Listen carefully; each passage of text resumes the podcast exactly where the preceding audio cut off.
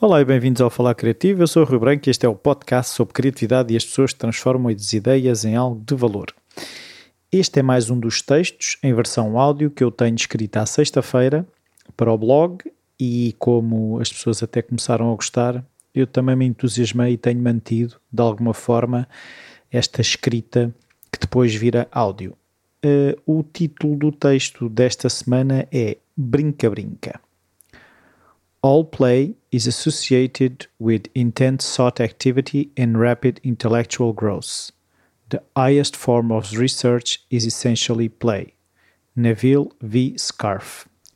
Na semana passada chamaram puto, e o que associo a essa palavra é brincadeira, o puto reguila, um nome carinhoso que serve para nos levar de volta ao tempo em que nos era permitido brincar. Já fiz, juntamente com a Anita Silva, no Falar Mais Criativo, um episódio sobre play, o jogar, brincar, mas desta vez vou falar de uma maneira mais pessoal, do meu ponto de vista. A capacidade de brincar de fazer de conta é essencial para que possamos crescer, evoluir e esta coisa de levar a vida a sério impede-nos de atingirmos o nosso melhor. Porquê? Porque, como se costuma dizer, a maneira de pensar que nos levou a chegar ao problema que enfrentamos não nos vai levar a outro lado. Logo, a capacidade de pensar de outra forma, de imaginar como outra pessoa enfrentaria esse mesmo problema, é essencial. E nada melhor para treinar essa capacidade do que brincar. O brincar ao contrário do que muita gente se convenceu quando lhe disseram que tinham de crescer, que tinham de parar com a brincadeira agora que já eram crescidos, não é o caos. Não é um espaço sem regras onde tudo é permitido. O jogo, a brincadeira, para ser motivante e para nos prender, tem de ter regras. Tem de nos desafiar a superar obstáculos, a criar novas maneiras de fazer aquilo que as regras ditam, mas de uma maneira nova, inovadora, que nos permite atingir o nosso objetivo de ganhar, e entenda-se aqui o ganhar como superação, que pode ser simplesmente a autossuperação. Há um ponto na vida de todas as pessoas em que começamos a julgar-nos e aos outros quando brincamos. Vê lá se cresce, costumam dizer. Se neste caso crescer significasse mesmo aquilo que deveria, então seríamos melhores brincalhões, não menos brincalhões. Adoramos rir com as manifestações de brincadeira que os humoristas nos presenteiam. Adoramos voltar a rir da palavra pum, cocó e todas essas referências catológicas. Adoramos entrar nesse mundo proibido, nesse mundo onde não temos de ser nada e podemos ser tudo. Esta semana, os Gato Fedorento, Ricardo Aruz Pereira, Zé Diogo Quintela, Miguel Góis e o único que ainda não entrevistei, o Tiago Dores, foram à prova oral do Fernando Alvim.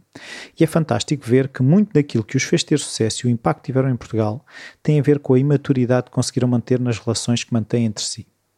Desde as bocas, os calduços, as alcunhas, tudo demonstra que entre eles é permitido brincar, podem gozar à vontade sem que ninguém sinta que lhes estão a faltar ao respeito. Entre eles, as regras estão claras e existem, tal como já referi. Nestes ambientes podemos ser mais patetas, desligar de alguma forma aquelas partes do cérebro que estão sempre a julgar a situação e, acima de tudo, a manter-nos conscientes de nós próprios. E este foco, demasiado grande em mim e naquilo que penso que projeto para os outros, não me permite ver algo novo, algo criativo. Fico preso nos meus padrões, nas maneiras de pensar que não vão para além daquilo que já existe. Faço parte de um grupo de teatro de pais no colégio da minha filha mais velha e todos os anos uma pessoa do grupo escreve uma peça original constroem cenários e adereços e fazemos apresentações para os alunos do colégio. E uma apresentação aberta à comunidade. Qualquer pessoa pode assistir. Faz hoje uma semana fizemos três apresentações no mesmo dia. Segundo ciclo, pré-escolar e primeiro ciclo. Nesse grupo é fantástico ver que estes crescidos, estes pais responsáveis que os miúdos conhecem, se permitem ser tontos, patetas, gozões, rir, fazer rir e, como acontece a maior parte das vezes, chorar ao vermos a alegria que proporcionamos àquelas crianças. Ali é permitido, as regras são claras. É para fazer bem feito, mas é obrigatório divertirmos-nos. E este ano foi o que tornou a peça especial. Tivemos menos tempo para ensaiar. O texto não estava tão bem sabido, mas a brincadeira fez-nos ser criativos no momento em que alguém falhava e se esquecia da fala. Houve até uma cena em que duas pessoas esqueceram de entrar e ninguém deu por isso. Houve atrasos na entrada de personagens que foram superados por invenção de texto no momento. A vida também nos surpreende. Há personagens que saem, há aderências que não temos, mas temos de continuar a peça. The show must go on.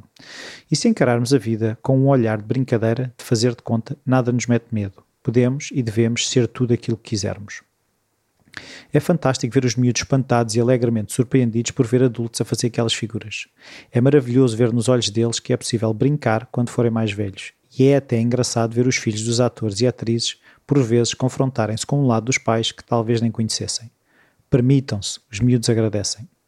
Se os teus amigos não querem brincar contigo, cria as tuas próprias brincadeiras, busca novos companheiros de brincadeira, mostra o divertido que é brincar, mostra, acima de tudo, que o brincar é uma forma de investigação, e essa forma de investigação é o que te faz encontrar as coisas que procuras, que mais até do que isso é não encontrar o que procuras e fazer ainda melhor com o que encontras. Aquilo que chamamos de realidade é em si mesmo uma construção, não é real. Por essa razão, quanto mais versados formos nos mundos imaginários, o tal faz de conta, mais facilmente conseguiremos moldar os acontecimentos para encaixarem numa construção da dita realidade que é mais agradável, divertida, tolerante e com potencial de crescimento e expansão. A originalidade só acontece nos limites da realidade. Darren Aronofsky.